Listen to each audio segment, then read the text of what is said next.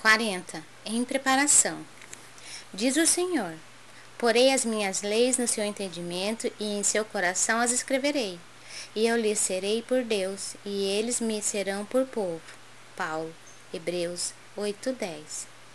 Traduziremos o Evangelho em todas as línguas, em todas as culturas, exaltando-lhe a grandeza, destacando-lhe a sublimidade, semeando-lhe a poesia, comentando-lhe a verdade, interpretando-lhe as lições, impondo-nos ao raciocínio, aprimorando o coração e reformando a inteligência, renovando leis, aperfeiçoando costumes e aclarando caminhos. Mas virá o momento em que a boa nova deve ser impressa em nós mesmos, nos refolhos da mente, nos recessos do peito, por meio das palavras e das ações, dos princípios e ideais, das aspirações e das esperanças, dos gestos e pensamentos.